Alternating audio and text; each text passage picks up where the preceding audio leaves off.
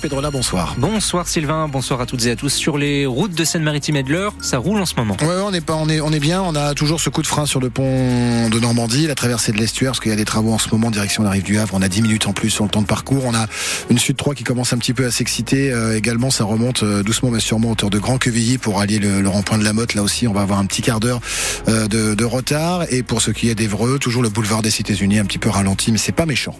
Au niveau euh, de la météo, a priori pas de pluie demain, c'est Non, ça? une journée au sec, euh, visiblement. Euh, le démarrage sous la grisaille, l'après-midi sous le soleil, euh, des, des, on va dire des, des éclaircies, un ciel lumineux. Voilà, on va pas trop s'avancer, mais en tout cas, les températures sont printanières, de 10 à 12 le matin et jusqu'à 16 degrés dans l'après-midi.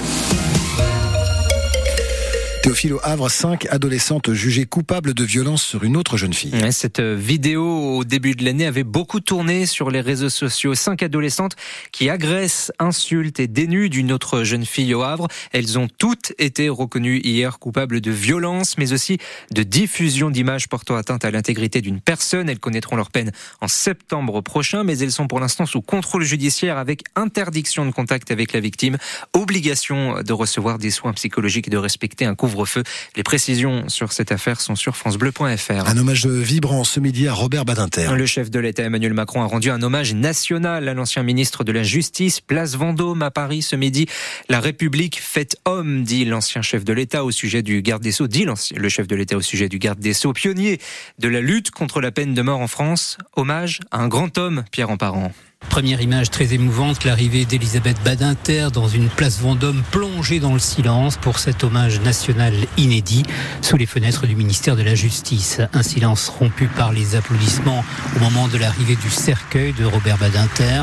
La symphonie de Beethoven accompagne la diffusion d'images d'archives sur grand écran, puis le discours d'Emmanuel Macron saluant l'engagement contre la peine de mort. À la barre, lui qui aimait et écrivait le théâtre ne jouait pas un rôle. Il était une âme qui crie, une force qui vit et arrache la vie aux mains de la mort. À la tribune de l'Assemblée nationale, pour défendre la loi abolissant la peine de mort, le garde des Sceaux porte l'engagement du président François Mitterrand. Plaidoirie inoubliable contre une peine capitale qui, par ses mots, est pulvérisée, à son tour exécutée. Le président de la République, enfin, annonce la panthéonisation de Robert Badinter. aux côtés de ceux qui ont tant fait pour le progrès humain et pour la France, et vous attendent au Panthéon.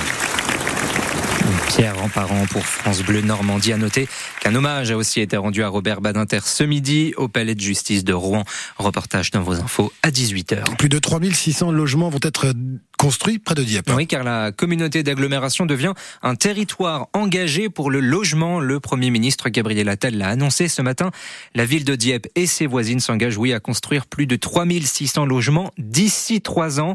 Elle a répondu à un appel du gouvernement sur le choc d'offres, c'est le terme officiel, en raison du besoin en logement du territoire et en prévision des besoins à venir pour le chantier EPR. Ce sont les mots de la ville.